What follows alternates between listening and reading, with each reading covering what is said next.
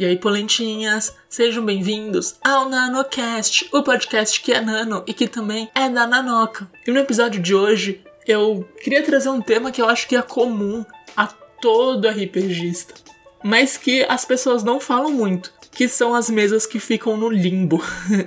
Sabe aquela mesa que, tipo, tava rolando com a galera ali, e aí uma semana desmarcou, a semana seguinte desmarcou também.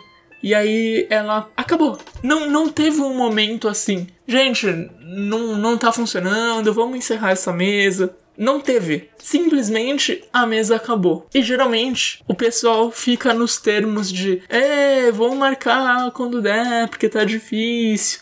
E aí ela nunca volta. A mesa que acaba do nada, que que parece que o pessoal simplesmente tá tão difícil de marcar uma sessão que o pessoal simplesmente fica sem energias para continuar tentando. E aí a mesa vai pro limbo. Dificilmente essas mesas voltam a acontecer. Até porque passa o tempo, você esquece como era ali a personalidade da sua personagem, você esquece os combos da ficha, o que você estava planejando para fazer na ficha. E às vezes são mesas muito legais. E é uma pena que isso acontece, mas é um reflexo dos compromissos da vida adulta. Acho que talvez isso se reflita no podcast sobre jogar menos RPG. E talvez se a gente jogar menos e só jogar os que a gente sabe que a gente consegue jogar, talvez isso vai parar de acontecer. Mas se acontecer também, não tem problema. É como as coisas funcionam. E você, teve uma mesa muito legal que foi extinta do nada? Manda lá no meu Twitter, coloca a hashtag NanoCast e conta pra mim. Pode me marcar, arroba nanotron3000. Se quiser me assistir jogando RPG, pode ir pra